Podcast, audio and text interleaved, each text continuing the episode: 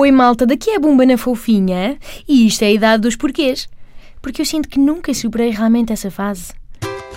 Pergunto, porquê é que viajamos para o estrangeiro como se fôssemos para um jantar de gala? Hum? Eu estou quase de férias e, como é próprio de qualquer espécimen do sexo feminino, enquanto vos falo, estou simultaneamente a pensar nas mil e uma coisas de que não me posso esquecer. Porque toda a gente sabe que 15 dias de viagem significa bagagem para 3 meses de quarentena, não é? No mínimo.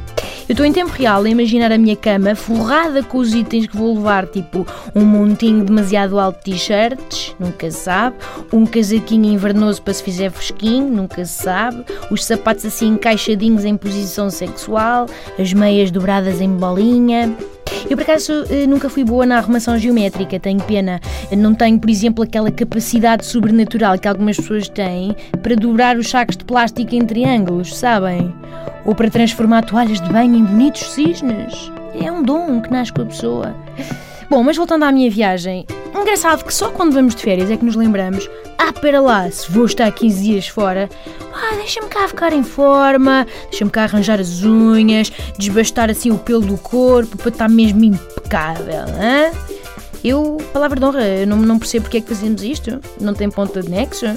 Porquê que, quando estamos cá o resto do ano, vivemos em modo santa bandalheira, assim, roupa de domingo sempre que é aceitável, as sobrancelhas num matagal, as unhas todas carcomidas do stress, mas vamos 15 dias para o estrangeiro? Opa, é melhor limpar a seco o e tirar o vestido comprido do plástico protetor. Nunca se sabe quem é que podemos encontrar nesta aldeia costeira do Djibouti. É importantíssimo estarmos no nosso melhor. Bom, se pensarmos bem, a única coisa que faz sentido nisto tudo é exatamente o contrário, não é? Tipo, os estrangeiros são capazes de ser as únicas pessoas que não se interessam minimamente pelo nosso buço mal aparado.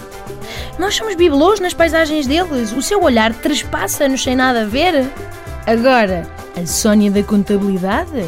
Cuja sobrancelha franzida enfrentamos de segunda a sexta, das nove às dezoito?